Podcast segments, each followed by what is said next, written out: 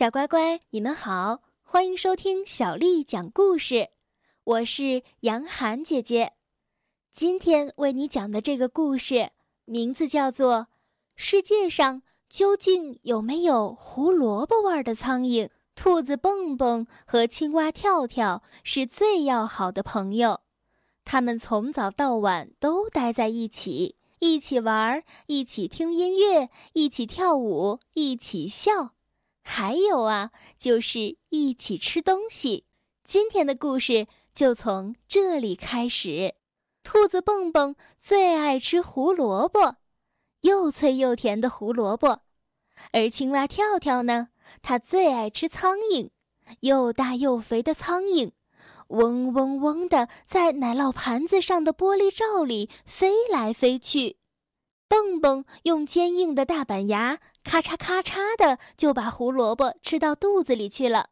跳跳每次只放出一只苍蝇，长长的舌头嗖的一下就把苍蝇给逮住了。跳跳的动作实在是太快了，所以让我们看不清楚它吃苍蝇的样子。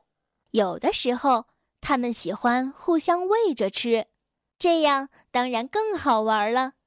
有一天，当他们又要在一起吃东西的时候，蹦蹦想到一个好主意。他说：“我们从早到晚一起玩，一起听音乐，一起跳舞，一起笑，一起吃东西。可是我们还从来没有分享过胡萝卜呢。”蹦蹦问跳跳：“你要不要跟我一起吃胡萝卜呢？”跳跳欢呼起来：“要要！”你这个主意太好了，太妙了！跳跳连忙跳到厨房里，给自己拿了一盘胡萝卜。两个好朋友呀，就坐在餐桌前。这个好主意让他们兴奋不已。跳跳把一根胡萝卜丢到空中，长长的舌头像闪电一样，嗖的一下就把胡萝卜给逮住了。不对，不对，不是这样吃的。蹦蹦说：“你看我是怎么吃的。”蹦蹦用坚硬的大板牙，咔嚓咔嚓的把胡萝卜啃成了一小块儿一小块儿的。可是我没有牙齿啊！跳跳说着，张开嘴巴让蹦蹦看。哇，真的，跳跳的嘴里一颗牙齿都没有。蹦蹦为了看得更仔细一点儿。还特意的把跳跳的舌头给拉了出来，他在跳跳的嘴里连一颗最小、最最小的牙齿都没有看到。蹦蹦想了一下，说：“哎，有办法了！我把胡萝卜啃成小小的碎片，你把碎片吞下去，不就行了吗？”哦，太好了，太好了！跳跳听了，非常的高兴。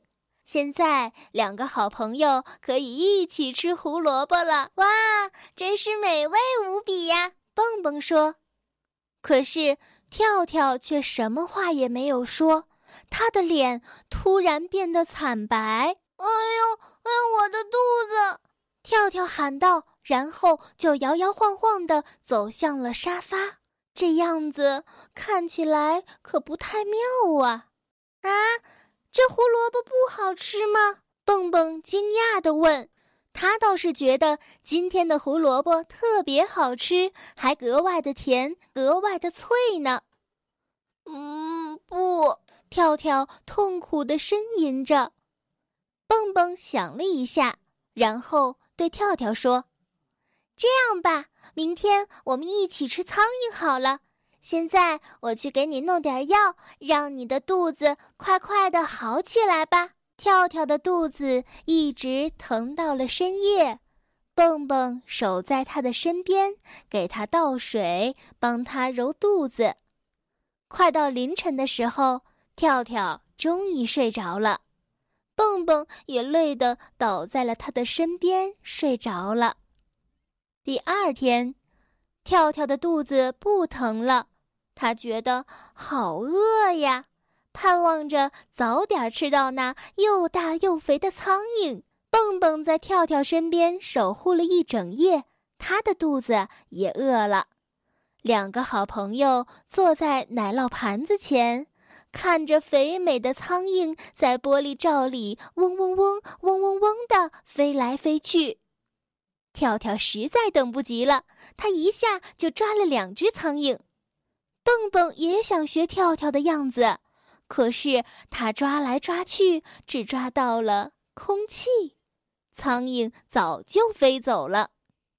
是我的动作不够快，蹦蹦说。忽然，他想到了一个办法，哎，我可以用吸管来吸，准行。蹦蹦把玻璃罩打开一点缝儿，用吸管那么一吸，就把三只大苍蝇吸进了嘴里。苍蝇在蹦蹦的嘴里嗡嗡嗡、嗡嗡嗡的飞。跳跳说：“快把它们咽下去呀！”蹦蹦怎么咽得下去呀？他在脑子里想象着一只巨大无比的苍蝇该是什么样子的。蹦蹦用力摇头，大声叫道：“啊！”那三只苍蝇嗖的从他的嘴里飞了出来，立刻不见了踪影。那可是肥美的大苍蝇啊！跳跳觉得很可惜，叹了口气，睁大眼睛望着蹦蹦。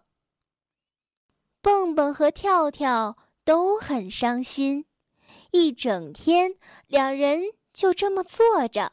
谁也不说话，心里都在想：我们究竟是不是最最好的朋友呢？我们究竟是不是好朋友呢？到了傍晚，天渐渐黑了，跳跳终于忍不住了：“蹦蹦，你知道吗？即使我们不能吃同样的东西，我还是一样喜欢你。我也一样喜欢你。”蹦蹦说：“虽然有些事情我们没法一起做，但是你仍然是我最好的朋友。”该睡觉了，两个好朋友开心的躺在床上。